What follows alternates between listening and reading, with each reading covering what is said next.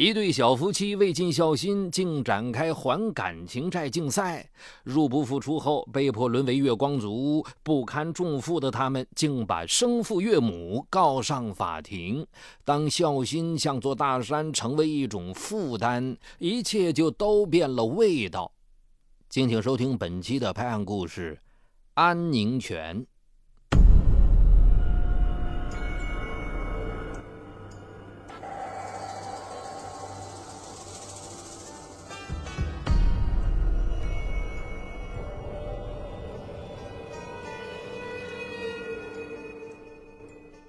二零一一年元旦，齐印民与阮雪燕经过两年的爱情跋涉，终于结为夫妻。齐印民是一家政府机关的公务员，阮雪燕则是一所中学的老师。夫妻俩工作体面稳定，让身边的亲朋好友都羡慕不已。三月初，夫妻俩用住房公积金按揭了一套一百二十平米的房子，升级为有房一族后，夫妻俩觉得幸福指数越来越高了。好景不长，三月十二日上午十点，齐印民刚办完房屋按揭手续，他的手机响了，是父亲齐云海打来的。父亲说有事要找他，已经在他家门口等候了。齐印民立刻打的往家赶。齐云海一见到儿子，就直接说明了来意：“明明，你叔病了。”胃要动手术，叔叔从小就很疼你。我和你妈琢磨过了，你就代表我们家给叔叔送点钱，也算你的一份孝心。对于叔叔突如其来的身体变故，做侄子的齐印民怎么能无动于衷？更何况父亲向他开了口，于是二话没说，他自作主张答应下午去银行取三千块钱送给叔叔。中午时分。妻子阮雪燕下班回家，齐印民迟疑地对他说了拿钱去看叔叔的事。他的话音刚落，阮雪燕就叫喊起来：“啊，我们家刚翻房子的首付，日子这么吃紧，不行，我不同意。”齐印民说：“那那我叔叔得了病，我们总不能袖手旁观吧？”阮雪燕抛过来一句：“嘿，你叔叔有他儿子，尽孝心轮不到你呀。”齐印民马上解释。我叔叔从小待我不薄，再说我爸开了口了。阮雪燕语气缓和了一些，那也不能给那么多呀。齐印民见妻子有商量的余地，即刻征求道：“呃，你说给多少？”“嗯，只能给两千块钱。”现实面前，齐印民只好接受了。可是没过几天，轮到阮雪燕的家里面有事了。三月二十七日傍晚，阮雪燕的母亲打来电话，说一个星期后是阮雪燕父亲五十岁生日，想让女儿给父亲隆重操办一下。接完电话，阮雪燕对正在电脑前写单位材料的齐印民说了这事儿。齐印民听后表态说：“父亲五十岁生日是要庆贺。”可也不必那么大张旗鼓啊！这话阮雪燕听了不高兴了。啊，你叔叔疼你，你都知道送钱去尽孝心。我爸生我养我，他过生日，我难道不应该好好的孝顺一下吗？齐一民马上辩解了：“我不是那意思，我们的家底儿你是知道的。再困难，就是借钱我也要操办。”阮雪燕语气很是坚定。四月六日，在一家三星级大酒店，阮雪燕为父亲五十岁生日筹办了十桌酒席，亲朋好友送的礼钱全数归他父母所有。为此，阮雪燕除了取出一部分夫妻共有的存款，还拿出了自己婚前的私房钱，共花去了近六千块。当晚回到家里，夫妻俩发生了争执。齐一民对妻子父母侵吞所有礼钱的做法很是不满，而阮雪燕却为自己的父母开脱，说他母亲下岗在家，父亲帮别人打工修理汽车，他们平常日子过得很拮据，难得有一次这样的机会收到外快，做晚辈的不应该太计较。一番争执后，两人不欢而散，当晚分房而睡。阮雪燕为父亲祝寿，大搞排场，使这个每月要供房的小家庭又平添了一层经济紧张的局面。就在他俩还没缓过气来之际，齐印民家又冒出一桩事情来。五月三日上午，正值双休，按照惯例，齐印民携妻子去看望父母。刚进父母的家门，齐印民的母亲就拿出一本绿皮小册子，对儿子吩咐道：“哎，帮我去交一下有线电视费呗。”齐印民接过小册子，对妻子说：“哎，你拿二百块钱给我。”阮雪燕见丈夫伸手要钱去替父母交电视费，她心里很不舒服。可碍于公公婆婆在旁边，又不便发作，只得从挎包里掏出二百块钱给了齐印民。这晚回到家，阮雪燕把自己的不满情绪一股脑发泄出来：“啊，你爸妈也太抠门了，这么一点钱也要我们出。”齐印民一听妻子贬低自己的父母。他可受不了了，即刻把早已积压在心里的不快宣泄般的回敬给妻子。啊，上次给你爸过生日花了那么多钱，而我爸妈只用二百块钱，难道不应该吗？哎，上回你叔叔病了，我还不是让你拿了钱去了吗？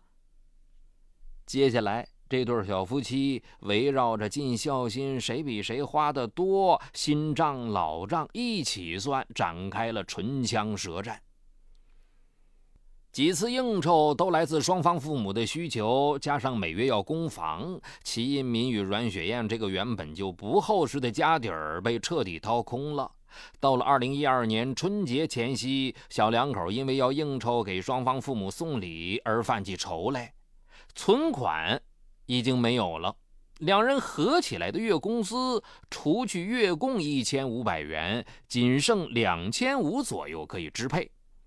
齐印明和阮雪燕商量来商量去，决定留下一千元日常开支，另外一千五百元用于给长辈们送礼。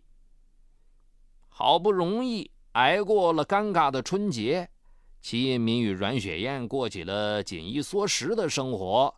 一日三餐，他们尽量吃得节省，只有到了周末，他们才开荤。阮雪燕喜欢的衣服、化妆品也暂时不能买了。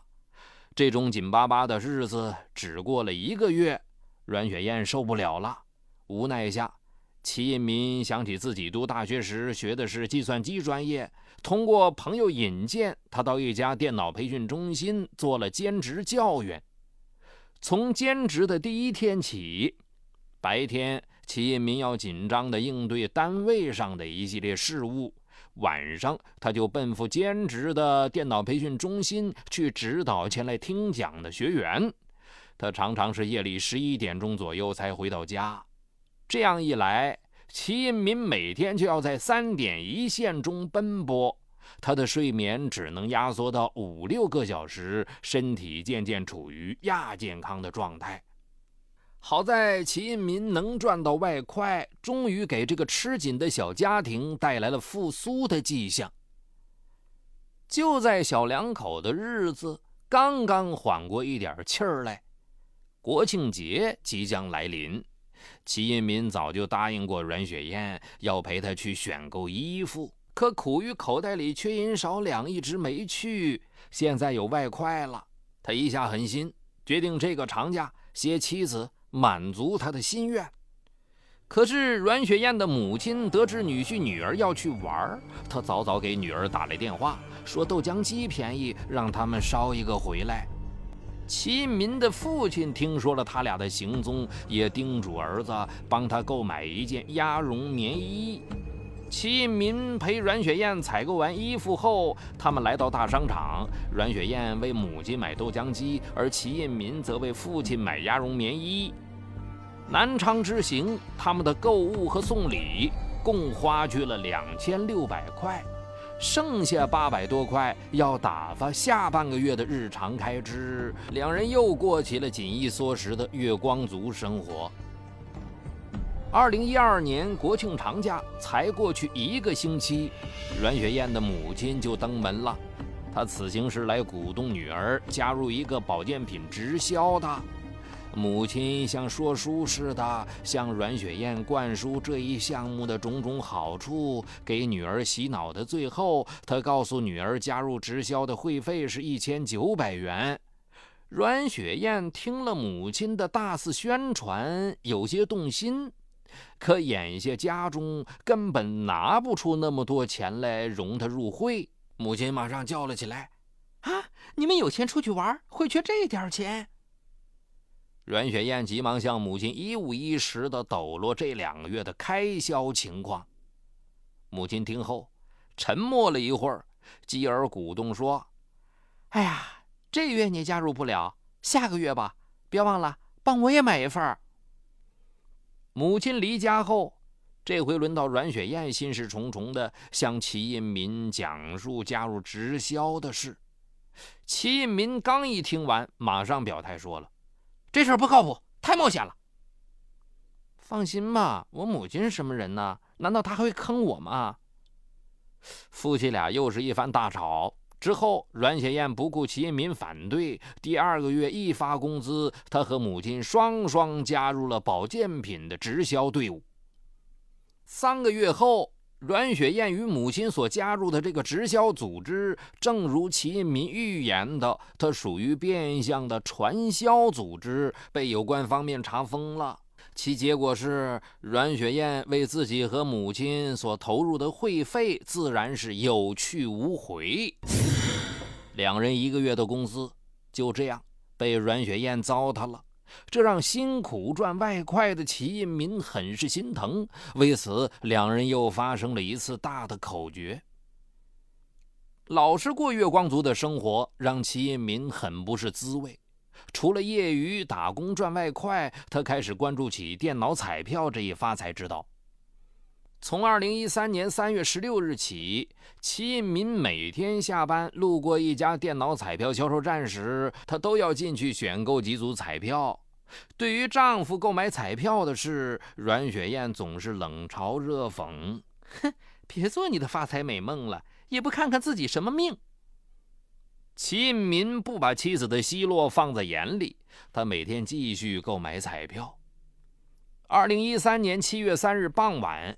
齐印民像往常一样去彩票站选购了几组彩票。一个星期后，摇奖公布得奖消息时，齐印民选购的一组彩票竟然中了六十万元大奖。当工作人员确认他确实中了大奖后，他一路狂奔回家，把这个天大的喜讯告诉了阮雪燕。阮雪燕当即惊呆了。等他回过神来，狠女人气的扑在齐印民的身上：“老公，你运气可真好！”齐印民中了彩票大奖的消息很快传到了他和阮雪燕的父母那儿。领奖的那天晚上，齐印民的父母、阮雪燕的父母先后亲自登门前来祝贺。晚辈。得到了意外之财，自然少不了要孝敬长辈。这点人情世故，齐印民当然知道。这天晚上，齐印民与阮雪燕躺在床上，开始筹划这笔钱的处置和分配问题。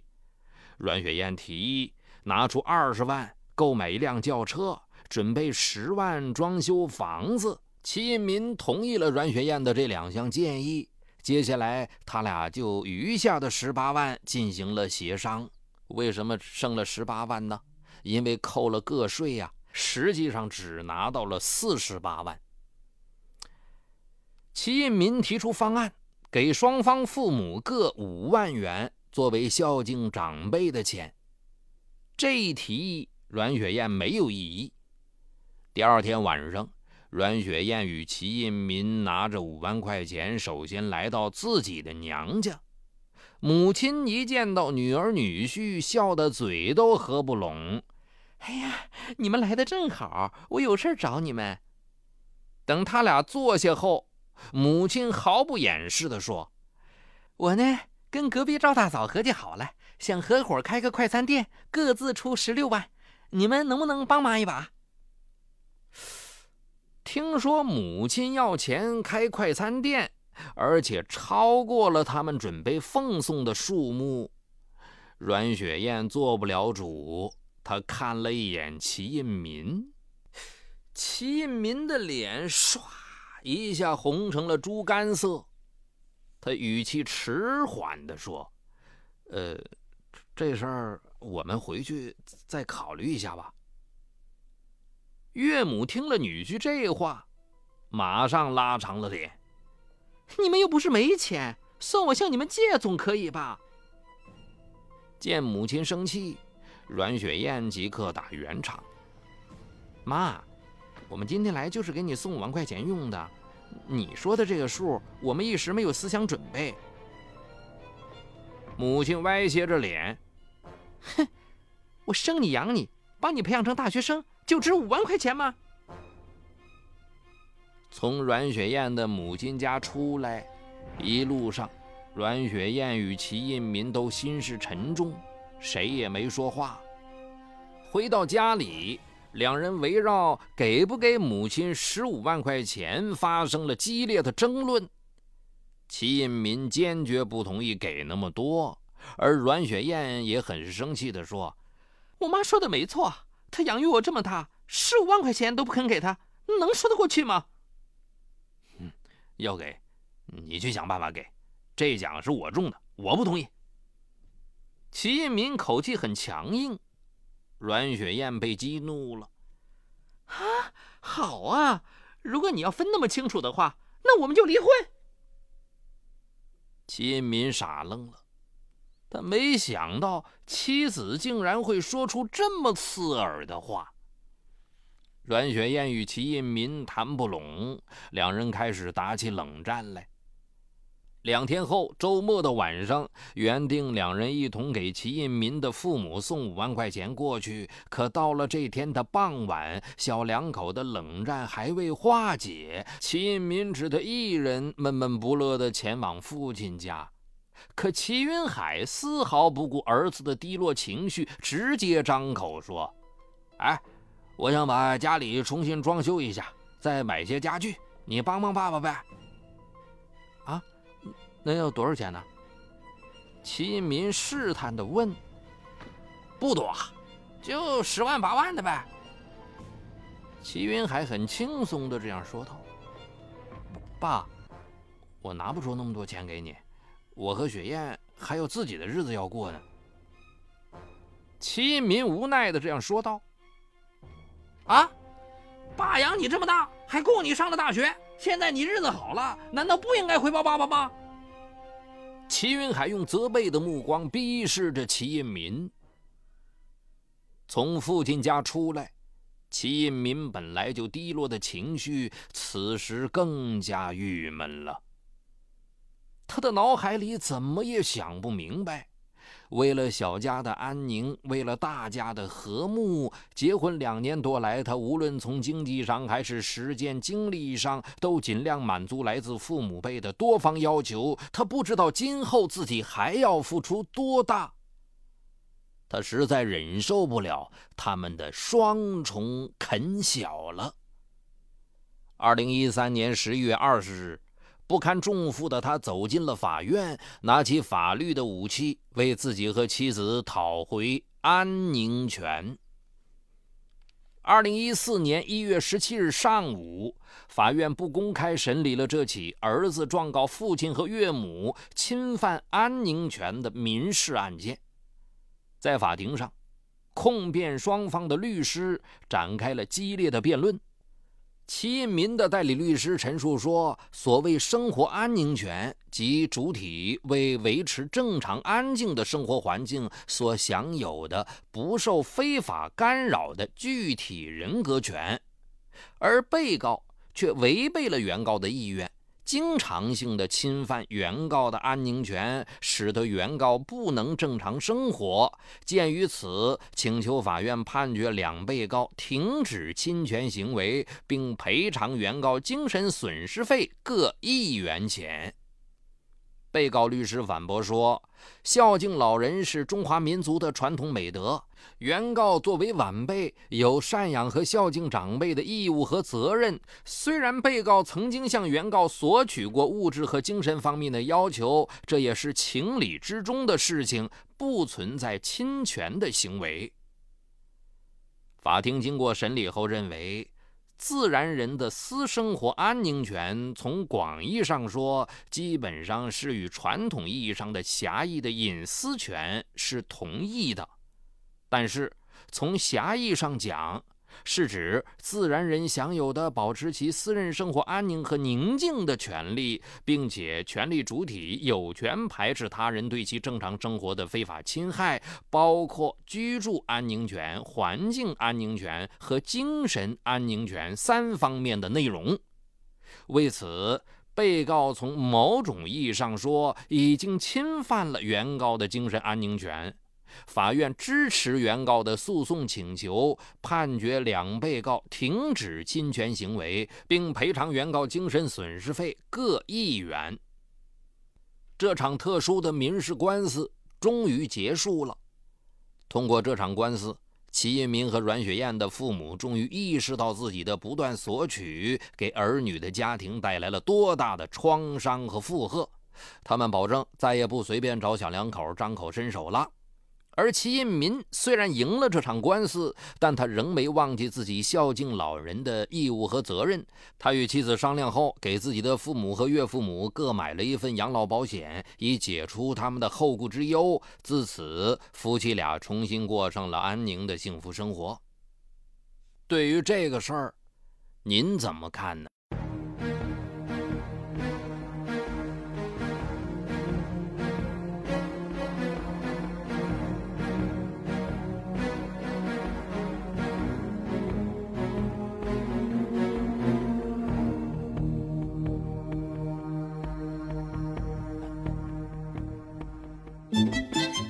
嗨，你好，我是雷鸣，向您推荐我的精品节目《解读自控力》。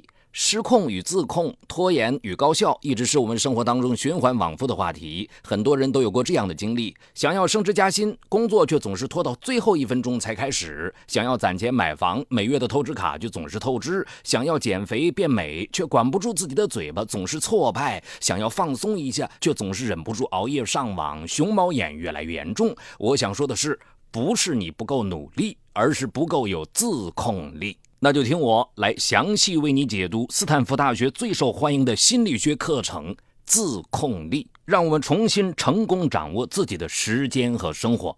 就在蜻蜓 FM 搜索框里搜索“自控力”三个字，目前已有几十万人做出选择，并借此开始了改变。蜻蜓 FM 搜索“自控力”。